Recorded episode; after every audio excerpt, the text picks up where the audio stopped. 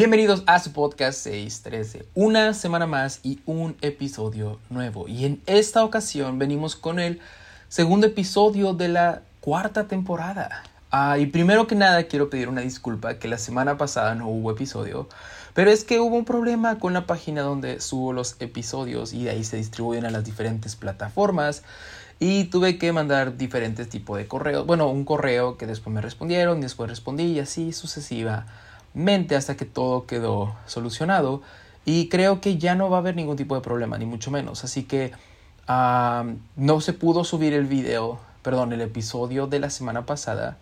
Pero creo que todo tiene siempre un porqué. Y no sé, tal vez, tal vez alguien necesite escuchar esto ahorita y no lo necesitaba la semana pasada. No sé, a veces pienso que todo ah, trabaja de una forma para que podamos ser bendecidos en el momento adecuado. Y al final de cuentas la palabra de Dios dice que para los que aman a Dios todo obra para bien. Entonces me gusta pensar eso aun cuando las cosas no salen como uno desea, como uno espera. Pero bueno, aquí está este segundo episodio de esta cuarta temporada que por cierto también es diferente a lo que era idealmente o, más bien originalmente. Tengo un tema que quiero sacar y, con el cual estoy trabajando y que era el episodio como tal, pero he tenido tanto en el corazón esto que, ha puesto Dios, que es algo simple, es algo sencillo, pero es simplemente un recordatorio para alguien que esté escuchando esto y que tal vez, solo tal vez necesite escuchar este mensaje. Entonces, también este episodio nace de, de algo que Dios ha estado hablando en mi corazón fuertemente y tuve que cambiar el, el um, como que el orden de los episodios para que este saliera ahorita y el otro salga después. Uh, tal vez la siguiente semana, tal vez otro episodio la siguiente semana y el otro siga posponiéndose. Pero bueno, um, aparte voy a hablar de uno de mis personajes favoritos y con uh, el que me identifico demasiado. Pero ahorita vamos a entrar en eso. Antes quiero agradecer de nuevo a cada una de las personas que se toma el tiempo de seguir apoyando este proyecto, ya sea escuchándolo, compartiéndolo, uh, compartiéndolo en redes sociales y etiquetándome, de verdad lo agradezco muchísimo. Aquellos que también lo comparten simplemente con sus amistades, con sus familiares y se los mandan y están ayudando demasiado a crecer este proyecto, se los agradezco mucho y los invito a que si es de bendición para sus vidas, lo compartan con alguien, con alguien que creen que, está necesitando una palabra de aliento, una palabra de, de alivio, una palabra de Dios. Porque al final del día estos podcasts solamente planean compartir la palabra de Dios y que Él sea el centro de todo esto. Así que de nuevo muchas gracias y los invito a que sigan compartiéndolo. Pero sin, mal, sin más por el momento, aquí comenzamos el segundo episodio de la cuarta temporada llamado que tienes en tu mano.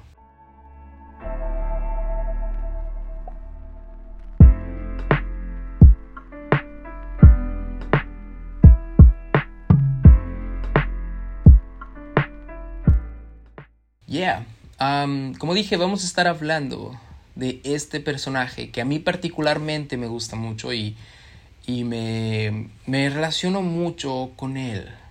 Y ahorita vas a ver por qué. Y de hecho este tema que vamos a estar hablando en esta ocasión, creo que ya lo hemos tocado en el podcast, en los primeros episodios, pero, pero nunca está de más un recordatorio, por lo menos creo que va hacia otro enfoque, un enfoque más, más, más claro, más directo, más simple, más conciso y creo que hasta cierto punto un poco más relevante. Y solamente, solamente es una pregunta que, como lo viste en el título, ¿qué tienes en tu mano? ¿Qué es lo que tú tienes ahorita en, tus manos? ¿Qué es aquello que posees, que tienes? pero ahorita llegamos allá. Primero vamos a hablar un poquito de la historia de, Moisés, un personaje que, muchos conocen de la Biblia, ¿no? Un personaje que muchos han leído sus historias, han leído su, su, llamado, han leído todo su proceso, han visto todo su liderazgo y, y como dije, es un personaje con el cual yo me identifico bastante y no por el tema de liderazgo, por el tema de, llevar al pueblo a, ser liberado de las garras de Egipto, de la obediencia que tiene hacia Dios. Ah, no, me identifico mucho con él en su humanidad, en sus preguntas, en sus dudas, en sus errores, en sus fallas, en su, en su pasado cuestionable. Porque, porque recordemos que Moisés viene de, por así decirlo, una cuna de oro, viene de un linaje donde pues él es criado, ah, él es rescatado y después criado bajo ah, el reino o el trono de, Egipto y él tiene todas las comodidades, es, prácticamente un príncipe.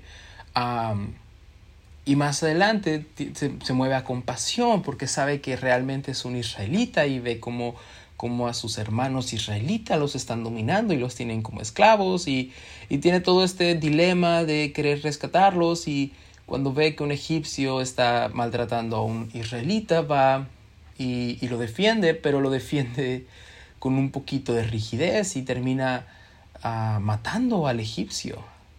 Esto entonces le traería problemas más adelante porque más adelante cuando ve a dos israelitas peleando, los separa y les dice, oigan, ¿por qué pelean si ustedes dos son, son hermanos, son parte del mismo pueblo, son parte de la misma nación, no deberían estar peleando? Y uno de los dos israelitas le dice, ok, ¿qué vas a hacer? ¿Me vas a matar como mataste al Egipto, al egipcio, perdón? Y aparte, ¿quién te ha puesto a ti como líder? ¿No? Y tenemos aquí que ya Moisés tiene una mala reputación aún entre la misma nación de Israel, aquellos al que, a los que él quería liderar, los que sentía el llamado de hacer algo por ellos, ¿no? Sentía como esa pesadez, esa carga de ayudarlos, de liberarlos, de, de protegerlos. Bueno, aún entre ellos Moisés ya tenía una reputación cuestionable, era, era un asesino para ellos, era, era alguien que había cometido un error bastante grave y, ya no solamente lo juzgaban por eso, sino que le decían, aparte, aparte tú quién eres prácticamente, le dijeron, tú, tú por qué te crees el líder de nosotros, quién te ha puesto, quién te ha mandado a liberarnos, le estaban cuestionando su identidad y, y para ese entonces Moisés no sabía tanto su identidad, entonces huyó de ahí y se fue a la tierra de Madián, donde pues obviamente con el paso del tiempo tuvo su familia, tuvo su esposa, tenía un suegro y, y era pastor de las ovejas de su suegro. Y, y, entonces tenemos esta, este momento importante en la vida de Moisés, insisto, después de muchos años, donde Moisés va pastoreando a las ovejitas, ¿no? va pastoreando al rebaño de su suegro, de su suegro, suegro Jetro. Y, y mientras va pastoreando a este rebaño, tenemos este momento impresionante en la vida de Moisés, donde pues prácticamente ve una zarza, un arbusto de esos que están en, el desierto ardiendo. Pero no solamente que está ardiendo, porque en aquel entonces era muy normal que ardieran, sino que no se consumía. No. Y la pregunta aquí entonces puede ser por qué, perdón, cuánto tiempo le bastó a Moisés para darse cuenta que no se consumía. Desde aquí podemos sacar un mensaje de, de cuánto tiempo tenemos que estar en la presencia de Dios para captar realmente la presencia de Dios. Porque si Moisés hubiera visto que una zarza ardía, podría haber dicho, ah, es como cualquier otra, porque en este clima muchas zarzas arden. Pero ¿cuánto tiempo estuvo viendo esta zarza para entender que no se consumía? Pero ese es otro tema y para otro episodio. Moisés entonces se da cuenta y tiene este, este encuentro con Dios donde Dios le dice antes de que te acerques quítate las sandalias porque este lugar es santo y a veces a veces tenemos que despojarnos de cosas que a veces incluso creemos necesarias porque realmente esas cosas nos están deteniendo, nos están alejando del lugar santo. Pero también eso es para otro tema, para otro episodio. Moisés comienza a, platicar con Dios y, Dios le da este llamado, le da esta, esta encomienda y le dice, ¿sabes qué, Moisés? He escuchado a mi pueblo Israel, he escuchado su clamor, he escuchado cómo están sufriendo y, y ha llegado su clamor hasta mí. Y quiero usarte a ti para liberarlos, para, para que puedan librarse de las garras de, de Egipto. Y Moisés, siendo humano, teniendo dudas, teniendo ah, vergüenza, teniendo esta culpabilidad consigo mismo de, de, lo que le habían dicho, y tú quién eres, me vas a matar, como, como lo hiciste con el egipcio, aunque hubieran pasado muchos años, seguía teniendo esta pregunta que le hizo el, el israelí, cuando le, el israelita, cuando le preguntó, ¿y, ¿y tú quién eres? ¿A, ¿A ti quién te ha mandado? Porque Moisés le dijo, ok, pero si voy y los libero y me preguntan quién me ha mandado, quién les digo. Y entonces Dios le da el nombre por el cual se conoce o por el cual el pueblo de Israel conoce a Dios por todo este periodo de tiempo. Le dices, diles que yo soy el que soy. Pero aparte Moisés comienza todavía a dudar porque no está seguro, así como, así como a veces tú y yo dudamos del llamado que Dios nos ha hecho. No del llamado como tal, sino de yo que puedo ofrecer para el servicio de Dios, yo que puedo ofrecer para este llamado, yo que puedo ofrecer para servir con excelencia a Dios. Creo que creo que sí tengo este llamado, pero pero no sé si sea capaz, no sé si yo esté preparado, no sé si yo sea el adecuado, no sé si yo sea el indicado, no me siento aún preparado. ¿Qué tengo yo realmente para ofrecer a este trabajo que Dios me está poniendo en este ministerio en el cual me están poniendo, en esta familia en la que yo estoy, en esta iglesia en la que Dios me ha puesto, en este grupo de jóvenes en el que Dios me ha puesto, en este matrimonio en el que Dios me ha puesto, en esta relación en, la que siento que Dios me ha puesto. ¿Qué, ¿Qué puedo hacer yo siendo yo? Porque siento que no tengo lo suficiente, siento que, que no estoy preparado, siento que, que tengo el llamado, pero a lo mejor me falta un poquito más de conocimiento, me falta un poquito más de, de, experiencia, ¿no? Y comenzamos a dudar y dejar que la voz del enemigo crezca en nosotros y, y, que, y que también nos, nos cuestione, ¿y tú quién eres para liberar a este pueblo? ¿Tú quién eres para servir a Dios? ¿Tú quién eres para ser líder en esa posición? ¿Tú quién eres para llevar este ministerio a otro nivel? ¿Tú quién eres para enseñar a alguien? ¿Tú quién eres para estar en el trabajo en el cual estás? ¿Tú quién eres?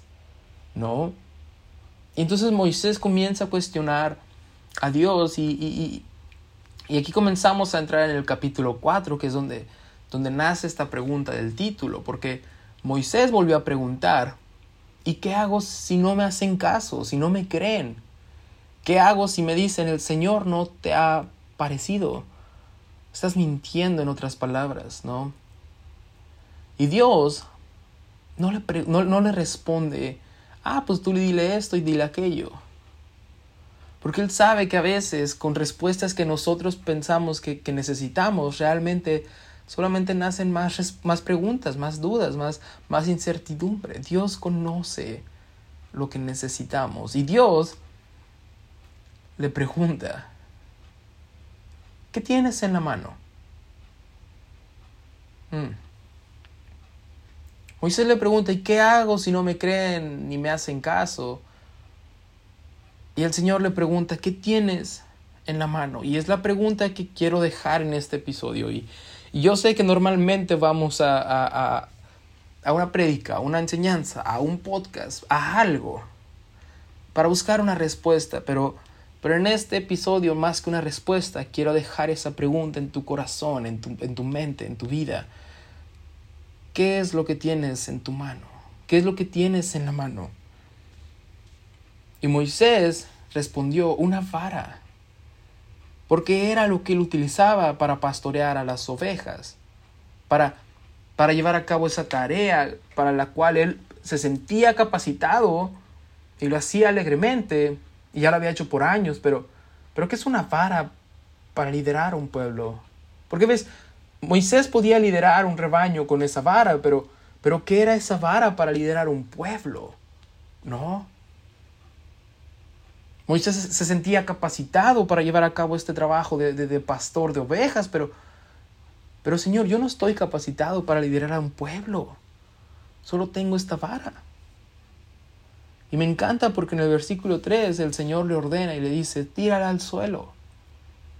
Moisés tiró la vara al suelo y ésta se convirtió en una serpiente.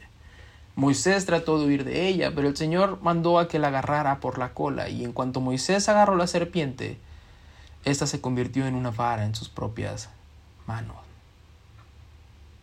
Tírala al suelo, suéltala, no te aferres a ella. ¿Ves?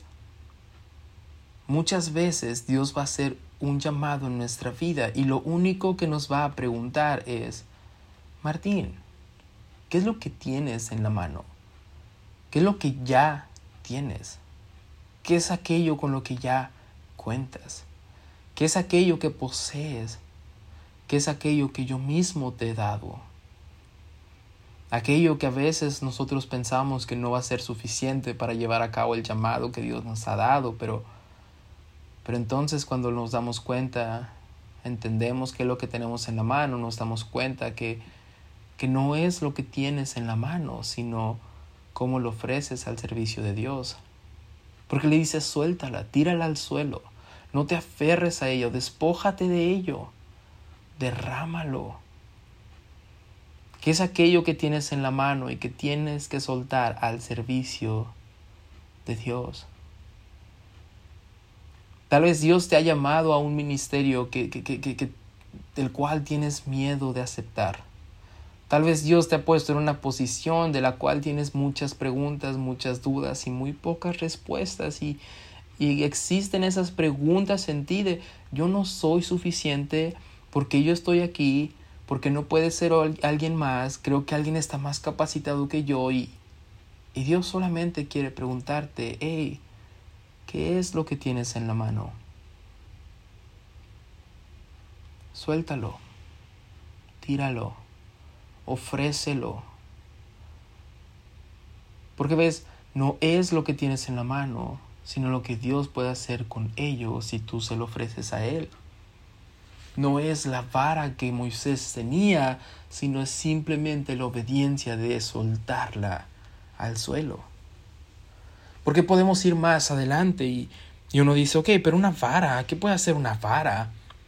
Bueno, pues es la obediencia la obediencia a aquello que, que, que, Dios usa. Porque ves, Moisés, a partir de ahí, sigue preguntando más cosas, pero después obedece y comienza a ir con el faraón y, y tiene esta, interacción de deja ir a mi, a, mi pueblo, ah, ok, siempre no, y tiene las plagas y todo esto, pero cuando ya deja el, el, faraón salir a Egipto, a la mitad del camino se arrepiente y manda a todo su, su ejército atrás del pueblo de Israel. Entonces cuando Moisés va llegando a un mar, él no puede pasar. Y comienza a dudar y, estoy seguro que así como tú y yo comienza a decir, lo sabía, yo no era el indicado para tomar este cargo. Yo no estoy listo, alguien más hubiera sabido qué hacer en estos casos. Yo no, Señor, yo te dije que yo no estaba todavía capacitado para este ministerio. Yo no estaba todavía capacitado para liderar este grupo de jóvenes. Yo no estaba todavía capacitado para enseñarles a este grupo de jóvenes. Yo no estaba todavía capacitado para llevar a cabo una célula, para llevar a cabo un estudio bíblico. Yo todavía no estaba capacitado, ¿ves? Ahora estoy aquí, frente a un mar, y atrás de mí vienen mis enemigos y nos van a matar. ¿No? Van a acabar con nosotros. Pero entonces, entonces Dios le dice, ¿qué es lo que tienes en la mano, Moisés? Y Moisés voltea a ver su mano y dice, una vara. Mm, ¿Te acuerdas cuando hice el llamado? Y que me hiciste la misma pregunta y tenías las mismas dudas y tenías la misma incertidumbre. Extiende tu mano con la vara. Y cuando Moisés extiende la mano con la vara, tenemos esta escena famosa donde el mar se abre en dos y el pueblo de Israel pasa sobre él, sobre tierra seca. Y cuando termina de pasar el pueblo de Israel, el mar, el mar se cierra, llevándose consigo a todos sus enemigos. Porque extendió su mano con una vara. Porque no es la vara, sino que haces con aquello que tienes ofreciéndolo al servicio. Porque ves, a veces puedes tener un talento, a veces puedes tener un don, a veces puedes tener recursos, a veces puedes tener tiempo, a veces puedes tener un montón de cosas, a veces no. A veces lo único que puedes ofrecer y que tienes a la mano es un sí. Dios te está llamando a algo y lo único que tienes para ofrecer es, sí Señor, lo voy a hacer. con miedo, con duda, con incertidumbre, con, con un montón de, de dudas en tu cabeza, puedes abrir la mano y decir, sí Señor, lo voy a hacer, voy a ser obediente a este llamado que me estás poniendo. ¿Qué es lo que tienes en la mano? Y ves, después Moisés sigue liderando al pueblo, sigue teniendo todas estas pruebas, luchas y, sigue teniendo todas estas peleas con el pueblo, con el pueblo y, y sigue teniendo esos encuentros. Y de repente más adelante tenemos una escena donde el pueblo está quejándose y le dice, ah, tengo sed y no hay agua, estamos en un desierto, no hay nada. Para eso nos sacó Dios. Moisés, para eso nos sacaste. Nos vamos a morir de sed. Hubiéramos, hubiéramos ah, preferido seguir en Egipto. Allá por lo menos teníamos algo que tomar. Y entonces Moisés se, se dirige con el Señor y le dice, el pueblo tiene razón, se están quejando del agua, no hay agua, ¿qué vamos a hacer? Yo sabía que no era el indicado para este trabajo, Señor. Si hubieras puesto a alguien más, a lo mejor esa persona tenía como otros, otras capacidades donde a lo mejor él hubiera encontrado agua en este desierto, pero yo no puedo, yo nunca pude, yo nunca fui el indicado para este trabajo. Pero Dios le dice, Moisés, ¿qué tienes en la mano? Una vara ves esa piedra, toca la piedra con la vara y de ella saldrá agua. Porque no es la vara, porque no es lo que tienes en la mano, sino lo que Dios puede hacer con ella si se lo ofreces a su servicio.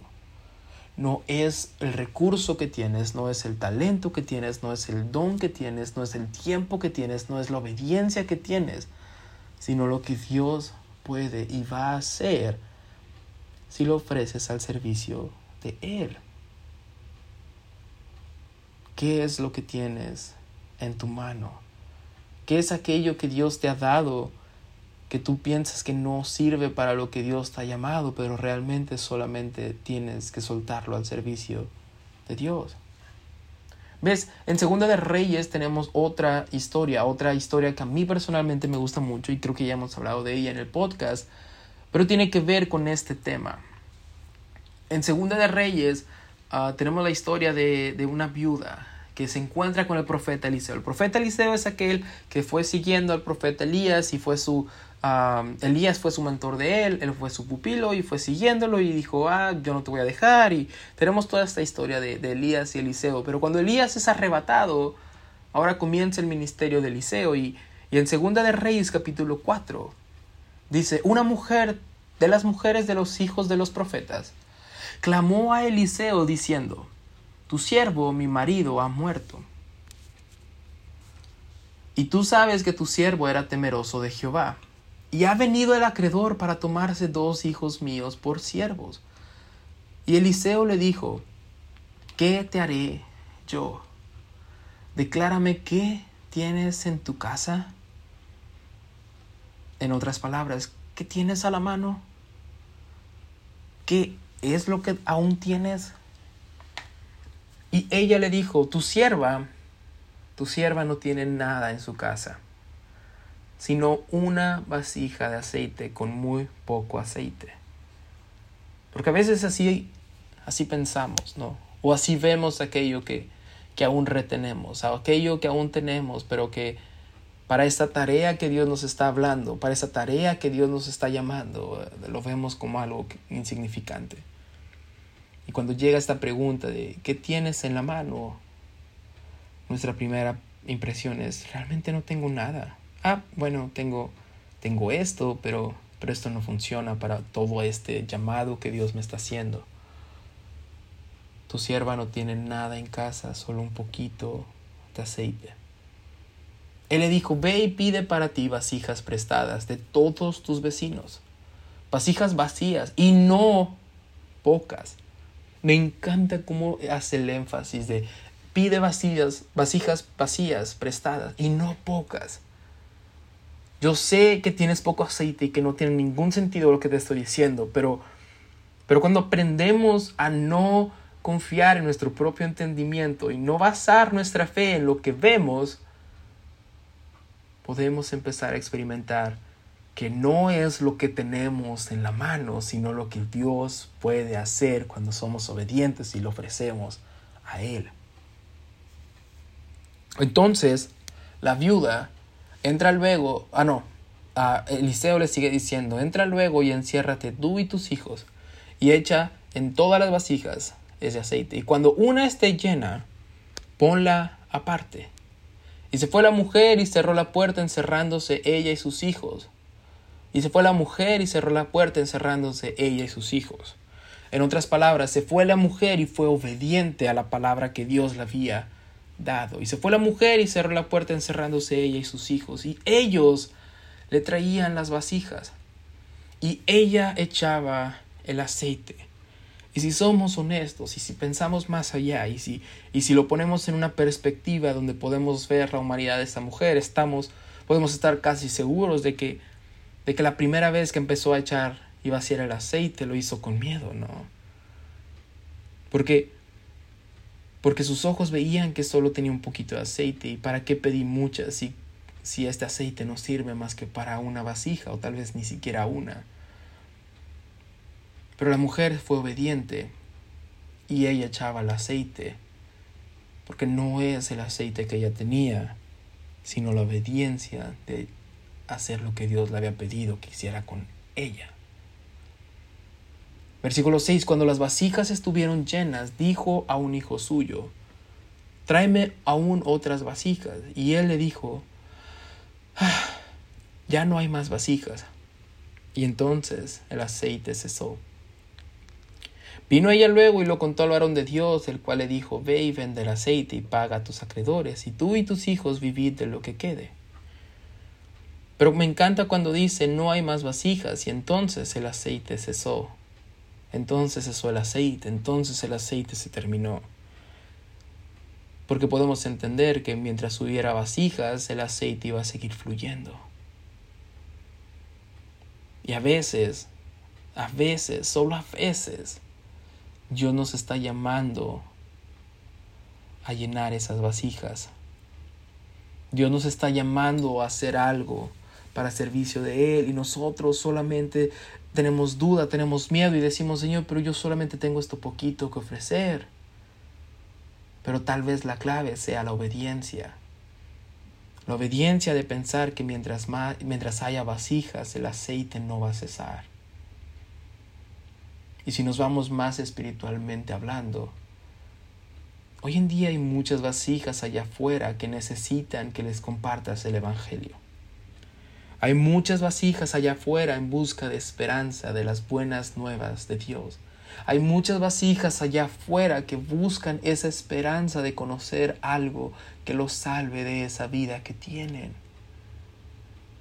Y realmente no es que no tengas aceite, sino que aún no lo has ofrecido al servicio de Dios, sino que has cerrado la mano, no lo has querido ofrecer, no has querido soltar aquello que aún tienes por miedo a que sea insuficiente para el llamado que Dios te ha dado. Pero no es lo que tienes en tu mano, sino lo que Dios puede hacer con ello.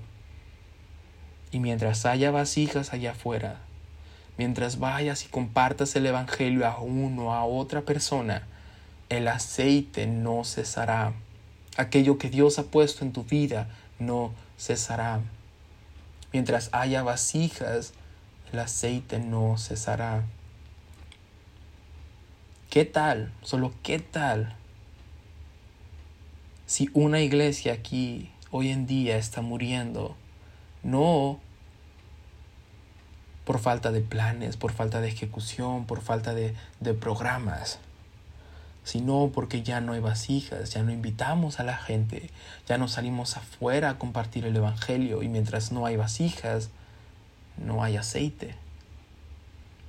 Nos quedamos cómodos en las cuatro paredes de nuestra iglesia, de nuestro edificio, y solamente comenzamos a, a administrarnos entre nosotros y tenemos miedo porque no somos una iglesia grande, no podemos ofrecer tanto, pero mientras no haya vasijas, no hay aceite.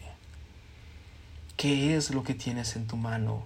¿Qué es aquello que Dios ha puesto en tu iglesia? ¿Qué es aquello que Dios ha puesto en tu grupo de jóvenes, en ti? ¿Qué es aquello que Dios ha puesto en tu ministerio para que Él pueda bendecir? Porque ves, no son los panes y los peces los que bendijeron a esas cinco mil personas, fueron las manos de Dios. Fue cuando esto se le entregó a Dios y Él comenzó a partirlo y dividirlo hasta que todos fueron saciados. No fue el aceite, sino fue la obediencia de la mujer. No fue la vara, sino fue la obediencia de Moisés. No es aquello que tienes en la mano, sino la obediencia al llamado que Dios te está haciendo. Y ves, yo sé que hoy en día es difícil hacerlo. Es difícil ofrecer hasta tu tiempo, porque, porque empezamos a ser criticados en la sociedad, comenzamos a, a ser señalados en la sociedad, ¿no? Comenzamos a, a, experimentar personas que comienzan a ver ese servicio y comienzan a decir, ¿por qué vas a la iglesia? ¿Por qué, porque tu único día de, de, de descanso de la semana lo ofreces para servir a una iglesia? O sea, ni siquiera descansas. Estás desperdiciando tu juventud, estás desperdiciando tu tiempo. Pero podemos también ir a la historia de una mujer de la cual también hemos hablado en el podcast. Una mujer con un pasado y una reputación cuestionable, que entra a un lugar donde está Jesús y varias personas, y de todas esas personas la mujer es la que tiene el pasado más cuestionable. Todos comienzan a verla y a criticarla, pero ella se desvive por Jesús comienza a, llorar, a enjuagar, sus pies con sus lágrimas y secarlas con su cabello y también derrama lo que tiene en un frasco sobre todo su cuerpo. Derrama un perfume de alabastro sobre Jesús, derrama lo que tiene en la mano. ¿Qué es lo que tienes en tu mano? Ella tenía un perfume carísimo, de acuerdo a lo que criticaron los discípulos de Jesús. Con este perfume hubiéramos alimentado muchas personas, porque, porque ellos decían, si nos lo hubiera dado y nosotros lo hubiéramos vendido, hubiera alimentado a más personas, porque, porque lo que hubiéramos hecho con la mano, con nuestras manos. Pero la mujer entendía que si ella lo derramaba a los pies de Jesús, iba a ser mucho mejor. Entonces ellos comenzaron a, a, criticarla y decirle, ¿qué clase de desperdicio es este? ¿Por qué desperdicias esto que tienes. Jesús los reprende y les dice, déjenla en paz, no la critiquen. Ella no está haciendo nada malo, al contrario, ella me ungió para lo que viene. Y de hecho, el acto que ella acaba de hacer será recordado por los siglos y los siglos y los siglos. Porque no es lo que tenía en la mano, sino cómo lo ofreció a mí. Ya va a haber personas que tu, tu, servicio, tu obediencia, tu sí, lo va a ver como desperdicio.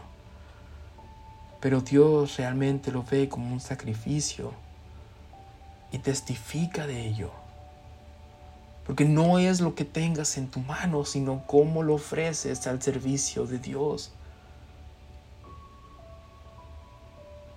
No desestimes lo poquito o lo mucho que puedas tener, sean recursos, sea tiempo, sea algo pequeño, sea un don, sea incluso solamente un sí Señor lo voy a hacer. Porque no es aquello que tienes en la mano, sino que lo ofrezcas y lo que Dios puede y va a hacer a través de ello. Como dije, es algo pequeño, es algo corto, no, ni siquiera tengo notas pero tal vez alguien necesitaba entender que no es lo que tienes en la mano por lo que Dios te llamó, sino que Dios va a bendecir aquello que tú ofreces a su servicio. Una vara, un poco de aceite, un perfume de alabastro. ¿Qué es lo que tienes en tu mano?